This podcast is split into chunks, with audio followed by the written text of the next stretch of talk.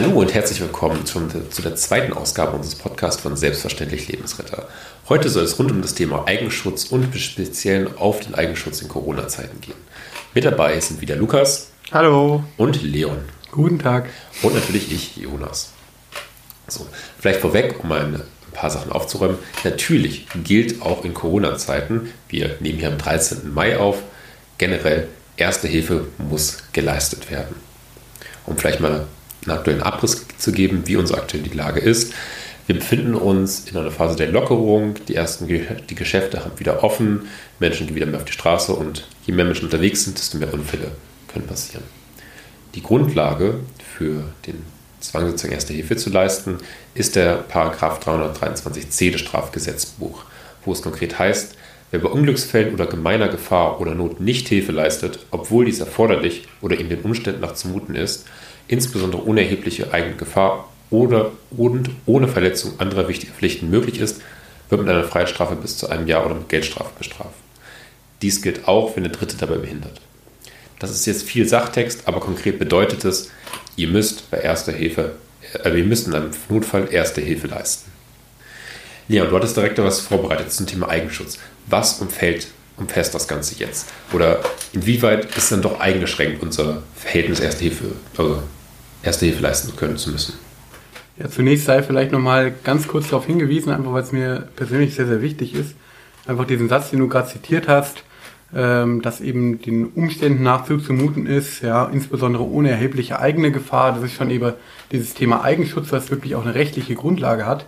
Also der Gesetzgeber, der sagt schon, ähm, okay, ihr müsst erste Hilfe leisten, aber nur unter Eigenschutz.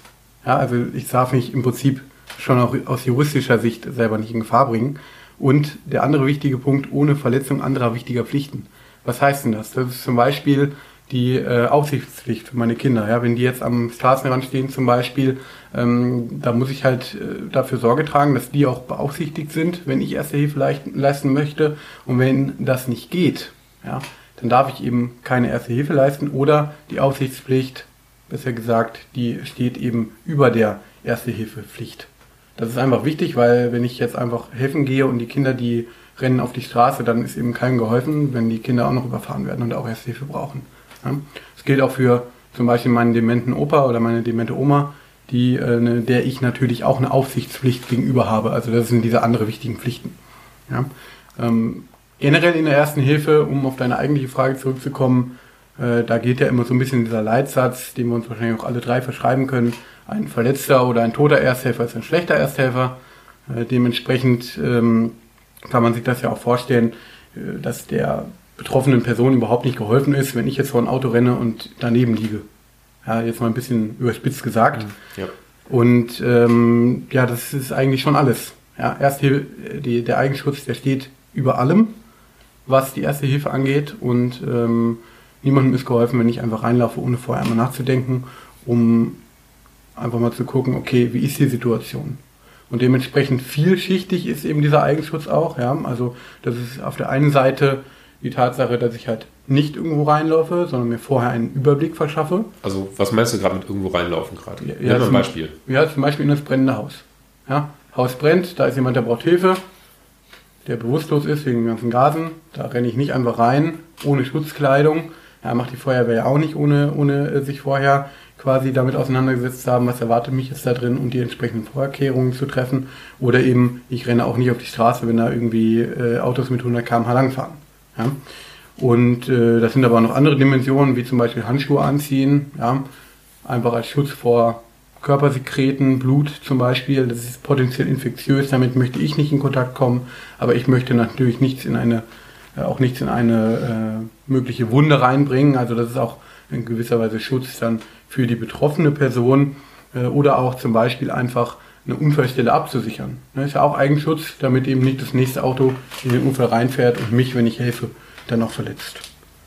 Und diese Eigenschutzmaßnahmen gelten natürlich auch jetzt oder insbesondere in diesen Corona-Zeiten. Da ist es immer viel mehr ein Eigenschutz, was beachtet werden muss. Oder man hat zumindest das Gefühl, jeder muss sich selbst schützen. Die alle, überall in den Geschäften trägt man aktuell Mundschutz, dass so das Bewusstsein dafür nochmal extrem hoch ist. Und äh, Lukas, du hast bestimmt was dazu mitgebracht. Wie wirkt sich denn das jetzt konkret auf? auf sozusagen den Feldeinsatz in der ersten Hilfe. Ja, danke erstmal, Jonas, für das Wort. Ähm, genau, das Handschuhtragen, das, was Leon gerade angesprochen hat, ist ja so eine Sache, die in der Klinik jetzt sich grundsätzlich immer durchgesetzt hat. Man sieht es jetzt auch, wenn man einkaufen geht, ähm, dass viele Leute mit Handschuhen rumlaufen. Ich muss aber ehrlich sagen, dass das irgendwie dieser Schein trügt. Und auch die Sicherheit mit Handschuhen irgendwie sich nicht zu infizieren, ist meiner Meinung nach leider in der Bevölkerung zwiegespalten. Manche Leute ziehen die Handschuhe richtig an und wissen auch, dass dann entsprechend ein äh, Schutz in der Situation da ist, schmeißen die danach weg. Es sind Einmalhandschuhe. Aber manche Leute ziehen die Handschuhe halt mehrfach an, gehen damit einkaufen, fassen nicht damit ins Gesicht. Dann bringt diese Maßnahme nichts. Wenn ich aber an eine Erst Erste-Hilfe-Situation komme, wo jemand verunglückt ist, wo jemand Hilfe braucht, da ist das natürlich äh, erste Wahl, dass ich mir da natürlich vor groben Schmutzkörpersekreten weiterhin diese Handschuhe anziehe und mich schütze. Der Mundschutz generell, was wir ja jetzt überall sehen, sollte auch angezogen werden. Wenn ich jemanden anspreche, ich weiß nicht, ob der zufällig auch ein Coronavirus hat und da ist es dann natürlich sinnvoll, so einen Mundschutz anzuhaben, um sich, sage ich mal, mehr größere Tröpfchen, größere Aerosole vielleicht nicht abzubekommen. Aber auch da muss man sagen, dass diese normalen Mundschütze, die wir jetzt hier so überall sehen, selbst genäht, viele Anleitungen gibt es ja im Internet, dass die gegen den Coronavirus nicht 100% helfen.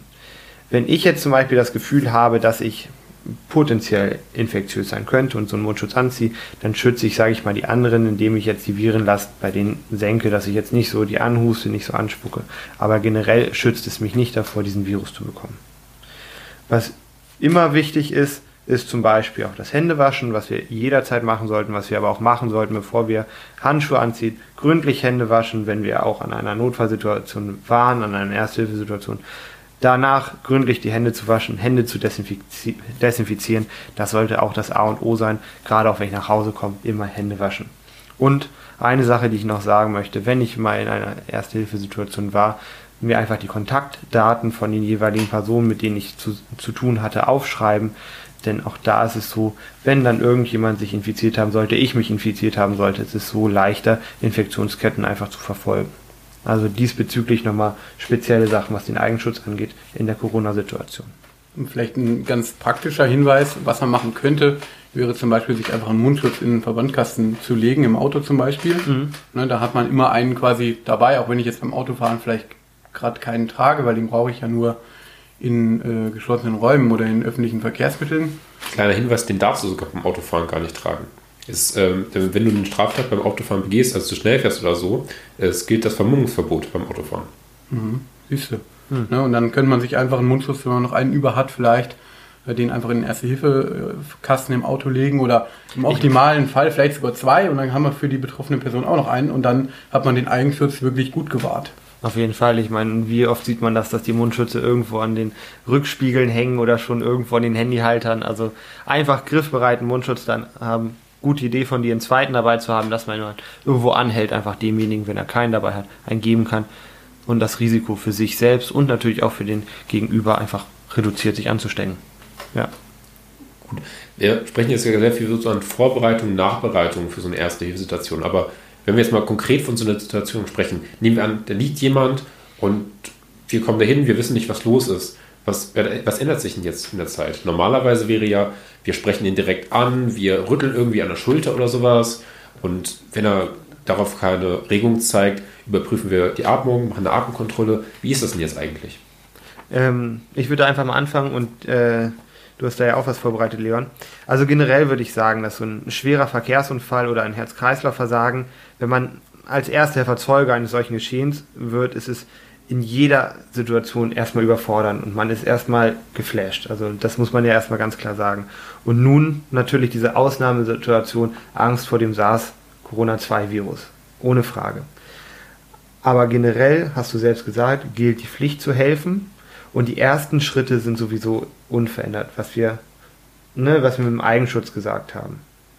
Also Unfallstelle absichern wäre genau, das. Das ist, ne, das bleibt haargenau gleich. Wir haben noch gerade darüber gesprochen, zum Beispiel Mundschutz zusätzlich aufzuziehen und sich danach die Hände zu desinfizieren, danach dann nach den Kontaktdaten zu fragen. Aber der Anfang bleibt erstmal ähm, komplett gleich.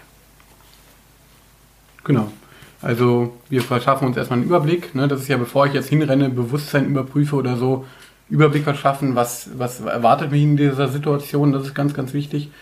Das, wie Lukas gesagt hat, bleibt komplett gleich, nur da kann ich mir den Mundschutz schon anziehen. Ja, ähm, wenn ich nicht schon anhabe, weil momentan läuft ja eh jeder zweite mit verschiedensten Mundschützen rum.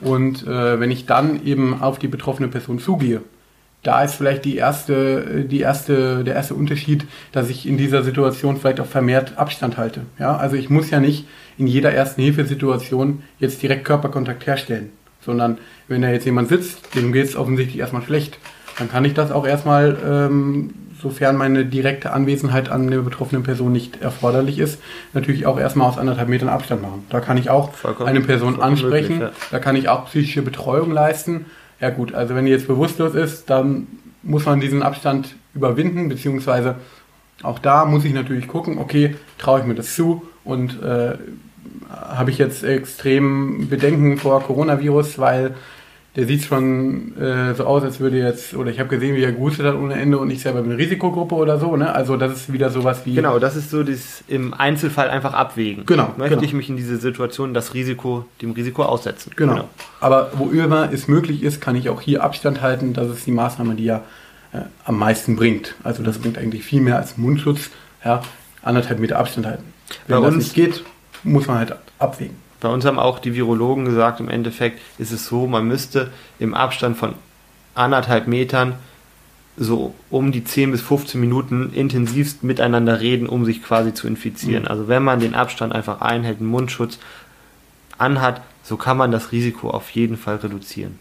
Genau, also Abstand halten würde ich sagen, ist dann so der, die große Änderung, sage ich mal, im Vergleich zu Vor-Corona-Zeiten.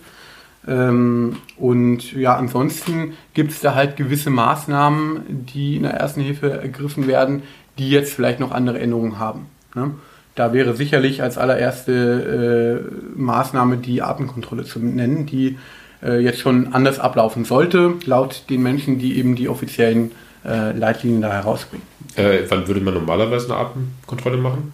Normale Atemkontrolle erfolgt äh, nach der Bewusstseinskontrolle, also ich spreche die betroffene Person an, stelle eventuell Körperkontakt her. Wenn ich da keine Reaktion bekomme, die Person nicht mit mir spricht, muss ich die Atmung kontrollieren, um dann zu entscheiden, okay, ist die Person bewusstlos und atmet, dann würde ich sie in die stabile Seitenlage bringen.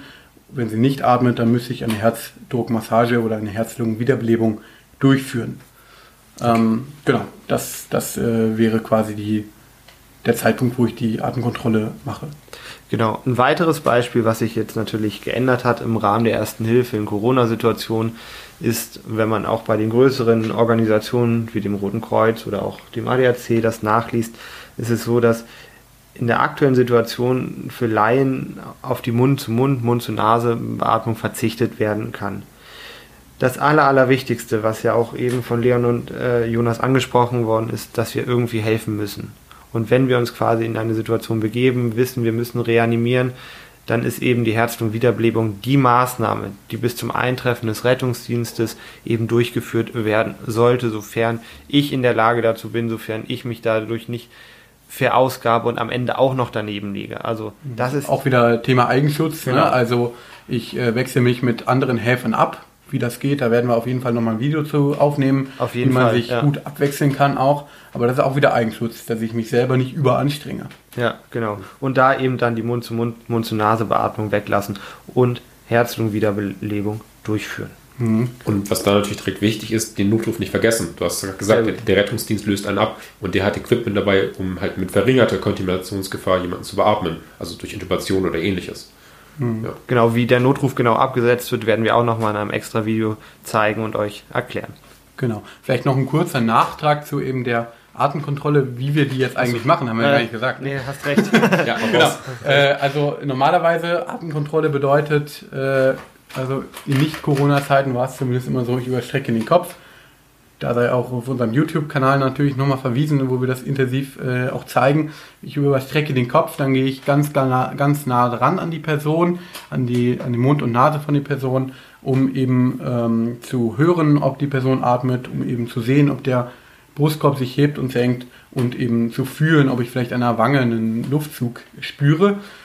Ist auch ganz, ganz wichtig, alle diese Sinne zu nutzen, weil wenn man sich vorstellt, man ist irgendwie draußen äh, an der offenen Straße, ja, da geht vielleicht auch ein bisschen Wind, da ist Lärm, da ist es echt nicht so einfach, das festzustellen, äh, ob eine Person wirklich atmet oder nicht. Und das ist ja wichtig für mein weiteres Vorgehen. Und äh, ja, die Änderung bei Corona ist eben jetzt, dass jetzt von den Leitlinien gesagt wird, solange diese Corona-Pandemie besteht und ich nicht einsehen kann oder, oder nachvollziehen kann, ob die Person potenziell infektiös ist, dass ich dann quasi den Kopf, mich, mich mit meinem Kopf nicht dem Kopf der betroffenen Person nähere. Sondern ich gucke einfach nur auf den Brustkorb. Okay, sehe ich, dass der Brustkorb sich hebt und senkt, wie das bei einer normalen Atmung auch sichtbar sein sollte. Und das ist eigentlich das einzige Kriterium. Wichtig, auch dafür muss ich den Kopf überstrecken, aber ich gehe eben mit meinem Kopf nicht über seinen Kopf, über den Kopf von der Person.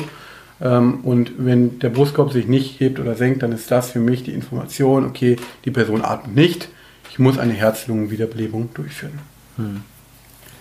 Die ähm, ERC und die GRC, das sind äh, Verbände, die Leitlinien zu Themen der Ersten Hilfe und Notfallmedizin rausbringen. Also genommen der ERC European Resuscue Council und der GRC German Resuscitation Council haben da auch schon aktualisierte Leitlinien herausgebracht.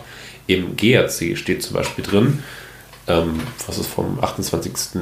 April, meine ich, ähm, da sollte man das, den Mund des Betroffenen sogar noch mit einem Tuch oder einem Kleidungsstück ab, abdecken. Wie steht ihr dazu? Ja, also es ist auf jeden Fall eine Möglichkeit, die man machen kann.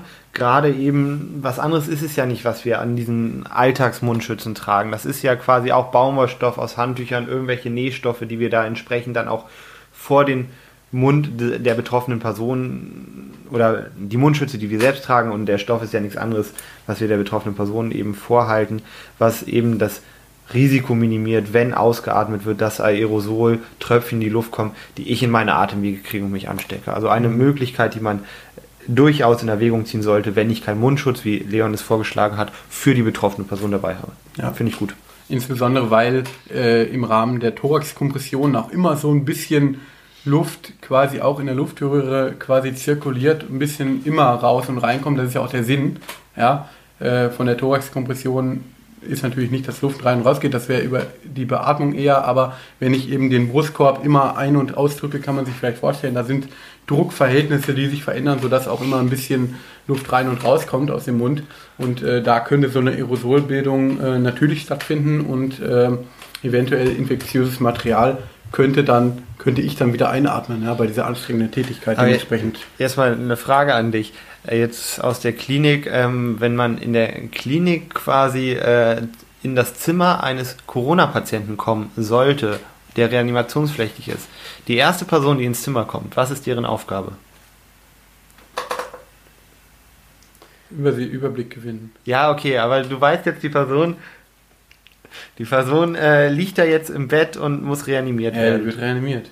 Fängt genau. zu drücken. Eben nicht. In Corona-Situationen ist die er Aufgabe des, der ersten Person die Maske auf den Mund halten und erst die zweite Person fängt an zu drücken. Mhm. Natürlich unter der Prämisse, dass der Patient nicht intubiert ist, also nicht quasi schon einen künstlichen Atemweg. Dann, Leon, hast du vollkommen recht, aber das war auch eine Situation, wo ich erst auch mal drüber nachdenken musste, weil du hast es gerade gesagt, Aerosolbildung, Tuch drauflegen, beim Reanimieren mhm. kommt was raus. Und der Erste, der in der Klinik quasi einen Corona-Patienten reanimiert, hält erstmal die Maske drauf und der Zweite fängt an zu drücken. Ja, also eine Sache, wo man... Guck mal, wenn ich jetzt im, im Nachtdienst alleine äh, Pfleger bin, ja, und äh, du würdest nicht alleine in ein Corona-Zimmer gehen, weil der Eigenschutz auch da wieder, mhm. was du ja selbst vorhin gesagt hast, vorgeht. Du könntest alleine die Situation gar nicht managen. Ja. ja, kurzer Exkurs. Wir wollen natürlich wieder zur ersten Hilfe zurückgehen. Und da habe ich noch einen das tut mir leid. kein Problem. Da habe ich noch eine kleine Sache mitgebracht, ähm, nämlich zum Thema ähm, Erste Hilfe bzw. genau genommen Reanimation bei Kindern. Ähm, da ist es ja so, dass da die Beatmung nochmal viel wichtiger ist. Und da empfehlen aktuell die Leitchen auch, dass es da nochmal, naja, sie drücken es ein bisschen schwammig aus, wie ich finde. Sie sagen nicht, ihr müsst die Atemspende machen, aber es wäre deutlich besser, wenn ihr Atemspende macht. Was ja. meint ihr dazu? Naja, also man kann ja in so Leitlinien nicht schreiben, ihr müsst es auf jeden Fall machen. Ja. Äh, sie drücken ganz deutlich aus, bei Kindern hat eben die Durchführung der Atemspende eine besondere Rolle, ja, weil eben der höchste Prozentteil von den Herz-Kreislauf-Stillständen im Kindesalter eben ein, ein Atemproblem als Ursache hat. Ja, dementsprechend kann ich das im besten Fall sogar lösen, dieses Problem, durch eine Atemspende, die ja in der Regel der normale Algorithmus bei Kindern ist, ja, ich gebe fünf Atemspenden und dann fange ich an, äh, erst zu drücken. Ja? Und das ist äh, nur bei Corona ist ja nicht anders. Klar, Kinder können potenziell infektiös sein und oft mit milden Symptomen. Ja, und gerade wenn die immer im Kindergarten unterwegs sind, in der Grundschule, ja, sind die eventuell ein, ein besonderes äh, Klientel natürlich äh, für Corona. Aber man darf auch nicht vergessen, wer reanimiert normalerweise ein Kind? Oft sind es die Eltern, ja, oft sind es äh, Geschwister oder eben Erzieher. Das heißt, es sind Personen, die das Kind in der Regel kennen. Mhm. Und ähm, die eventuell auch ganz gut einschätzen können, okay, ist er jetzt potenziell infektiös oder nicht. Und das ist der springende Punkt. Bei, wenn ich jetzt einen von euch hier reanimieren müsste und bei euch weiß ich, okay, ihr seid momentan nicht unbedingt infektiös, dann kann ich auch die Atemspende machen bei der Reanimation. Ja, ich lasse die weg bei jemandem, den ich nicht kenne, wo ich nicht weiß, ist er infektiös oder nicht. Da lasse ich sie weg, aber es steht auch in den äh, Guidelines, ähm, wenn ich den Infektionsstatus einer Person einschätzen kann, dann spricht überhaupt nichts dagegen, äh, auch zu beatmen. Und das gleiche gilt natürlich auch für die Kinder, äh, nur dass dort eben diese Beatmung noch viel, viel wichtiger ist. Ich kann nur für mich sprechen. Ich denke, dass äh, ich da sofort auch beatmen würde, weil es eben ganz, ganz zentral ist. Aber im Endeffekt muss natürlich auch jeder selber wissen. Und wenn ich jetzt Risikogruppe bin, ja, wenn ich jetzt irgendwie ein Organ transplantiert bekommen habe oder über 65 Jahre alt bin, dann äh, muss man sich das natürlich auch wieder ja. überlegen. Aber vielleicht ist ja jemand anders, der das machen kann. Äh, ein Punkt noch, der mir irgendwie, den ich gerade interessant fand, ähm, das DRK hat auch so verschiedene Punkte geschrieben. Und da ist ein Punkt, was ich auch wichtig finde, ein Risikopatient, also ein Risikopatient, der sich potenziell angesteckt haben könnte mit Symptomen, sollte an einem Patienten keine direkte Erste Hilfe leisten, sondern sich auf die Organisation der Hilfe beschränken und den Notruf 112 wählen. Also einfach mal andersrum gesagt, also quasi jeder ist aufgefordert, auch in der Corona-Situation zu helfen. Aber natürlich sollte das Infektionsrisiko minimiert werden und das bedeutet einfach, wenn ich gerade aus einem Risikogebiet komme, mich potenziell angesteckt habe und Symptome habe, dann sollte ich mich natürlich darauf beschränken, den Notruf wählen, vielleicht psychische Betreuung in einem gewissen Abstand mit Mundschutz machen, aber dann in dem Fall auf jeden Fall keine Erste Hilfe leisten. Genau. Wir haben jetzt viele Maßnahmen besprochen. Also wir haben jetzt vor allem die Reanimation besprochen, wo das eintritt und wo wir auch besondere Schutzmaßnahmen treffen müssen. Aber auch ein paar andere oder bei ein paar anderen Sachen ähm, müssen wir halt auch nah an die Person dran. Das möchte ich noch kurz aufzählen. Beispielsweise bei, einem, ähm, bei einer starken Blutung, wenn ein Adrenalininjektor verwendet werden muss. Das sind Situationen, wo wir direkten Körperkontakt kaum vermeiden können. Aber wir haben euch jetzt ja ganz gut zusammengefasst, was ihr in der Situation tun könnt, um trotzdem möglichst guten Infektionsschutz zu, äh, zu gewährleisten. Und wir hoffen, dass wir euch dann wenig Klarheit in diese Thematik verschafft haben. Habt ihr noch abschließende Worte? Ja, vielleicht kann man noch mal ganz, ganz kurz zusammenfassen, die Maßnahmen, die wir jetzt quasi ein bisschen detaillierter dargestellt haben. Also, wir haben gesagt, Mundschutz anziehen in einer ersten Hilfesituation. Wir haben gesagt, die Hände gründlich waschen und desinfizieren. Wir haben gesagt, Abstand halten bei jeder Maßnahme, wo es möglich ist. Kontaktdaten nach der Maßnahme ermitteln oder mitteilen. Im Rahmen der Reanimation äh, eventuell auf eine Atemspende verzichten. Und die Atemkontrolle nur da durchführen, wo es eben auch möglich ist oder eben reduziert durchführen. Genau. Okay, wunderbar. Ich danke euch bei euch beiden für den Podcast und für die vielen tollen Informationen. Ich bedanke mich äh, bei euch fürs Zuhören und verabschiede mich. Vielen Dank fürs Zuhören und bis zum nächsten Mal. Vielen Dank. Jo, ciao. Tschüss.